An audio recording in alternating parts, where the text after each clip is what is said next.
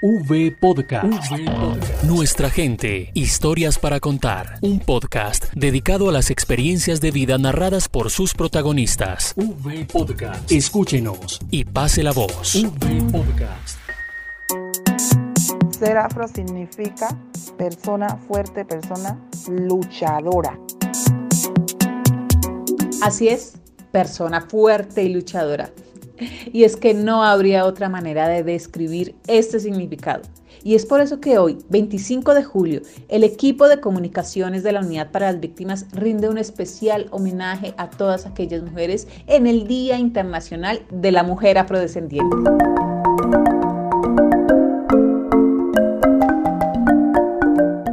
Mi nombre es Mariluz Valencia Saavedra. Nací en Pie de Pepe municipio del Medio Baudó, departamento del Chocó. Es en este lugar en donde el dulce concierto diario de los grillos y saltamontes no esconde la ausencia de infraestructura para poder tomar un vaso de agua potable. Y aún así, sigue siendo uno de los pedacitos de selva húmeda tropical más hermosos del Pacífico.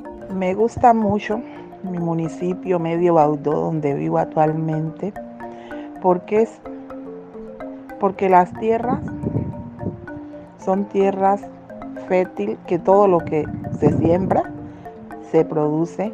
Me gusta por los hermosos ríos que tenemos. Me gusta por la gran calidad de personas que nos rodean y que somos. Hasta este rinconcito, rodeado de 24 kilómetros del río Pepe, llegó la violencia arrasando con todo lo que encontró a su paso irrumpiendo la tranquilidad silenciosa de la armonía. La violencia me tocó en lo más profundo de mi corazón, porque hemos pasado por los peores momentos que puede existir en la vida de un ser humano.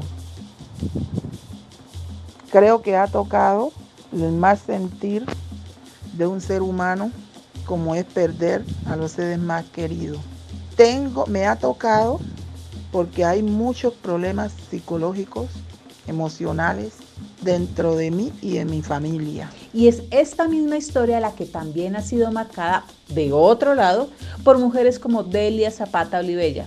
Oye, ya, como le decían sus amigos, quien se destacó en campos como artista, investigadora o difusora del folclore de la costa pacífica y atlántica de Colombia, entre muchos otros. O como Leonor González Mina, más conocida como la Negra Grande de Colombia, la primera mujer afrodescendiente en aparecer en una portada de un disco.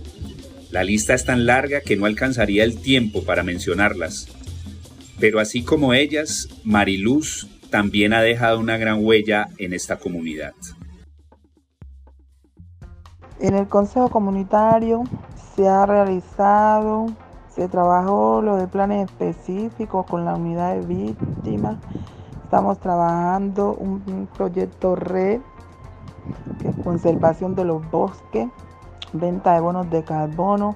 Estamos trabajando proyectos productivos con líneas de cerdo, de pollo, policultivo, cacao. Mi liderazgo como, como representante legal del Consejo Comunitario creo que ha sido bueno porque gracias al Señor con toda esta pandemia me la jugué, toqué puertas, pero he tratado de ayudar a mi comunidad en al máximo.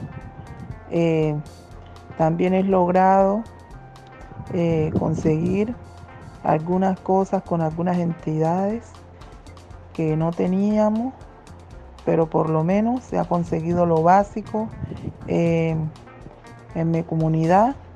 La verdad es que me la estoy jugando y me la he jugado y me la sigo jugando para tratar por lo menos de mantener, por ejemplo, eh, los lavamanos, kit de aseo, eh, de protección.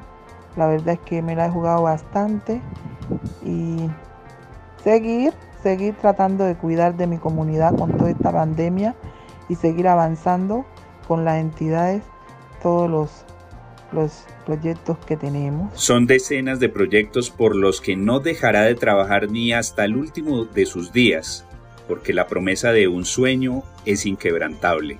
Mi sueño a futuro con mi grupo de, compañeros del Consejo Comunitario es siempre conservar la confianza, el trabajo en equipo, para así lograr el día que me toque salir y dejar el Consejo Comunitario, quedar en armonía con ellos y poder dejar de nosotros lo mejor a nuestro territorio y a nuestras comunidades. Me he caído en muchas ocasiones, gracias al Señor me he levantado y sigo luchando, sigo con ganas de seguir sirviendo a mi comunidad porque es lo que más me gusta, lo que más me gusta a mí es servir a las personas que lo necesitan estar dispuesta las 24 horas al servicio de los demás. Eso me deja tranquilidad. Sé que he sufrido, pero también he recibido bendiciones gracias al Señor. Mariluz Valencia es la mujer que siempre piensa primero en ella, pero también piensa en los demás, en mi comunidad, pienso mucho en mi familia, eso sí, incondicionalmente mi familia. Esta mujer que se derrite por el sancocho de pollo criollo se define como una mujer fuerte, que ha sufrido, sí, pero que se ha sabido levantar para enfrentar la vida. Mariluz no se echa para atrás por cualquier cosa. Mariluz es una mujer fuerte.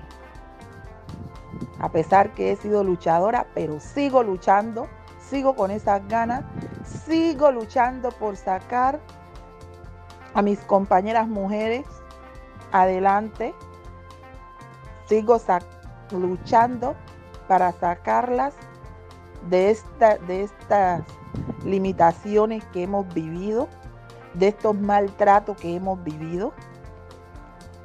Sigo luchando para que las mujeres entiendan que nosotras somos importantes y esa es la meta como Mariluz Valencia, darme la pela por sacar a nuestras mujeres de estas torturas, de, estos, de estas condenas que hemos venido viviendo.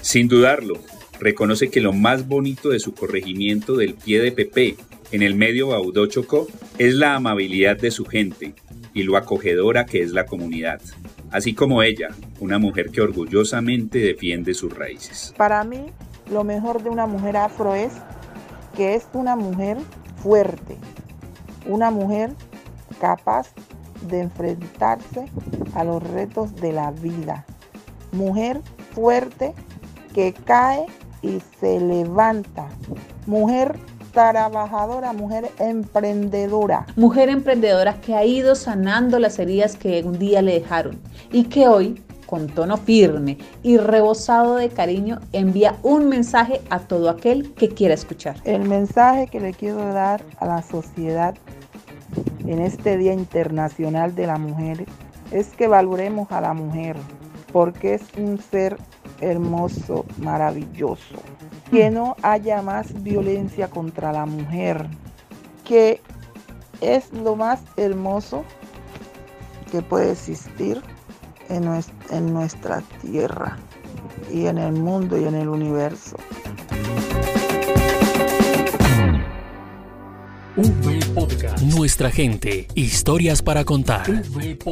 Unidos por las víctimas.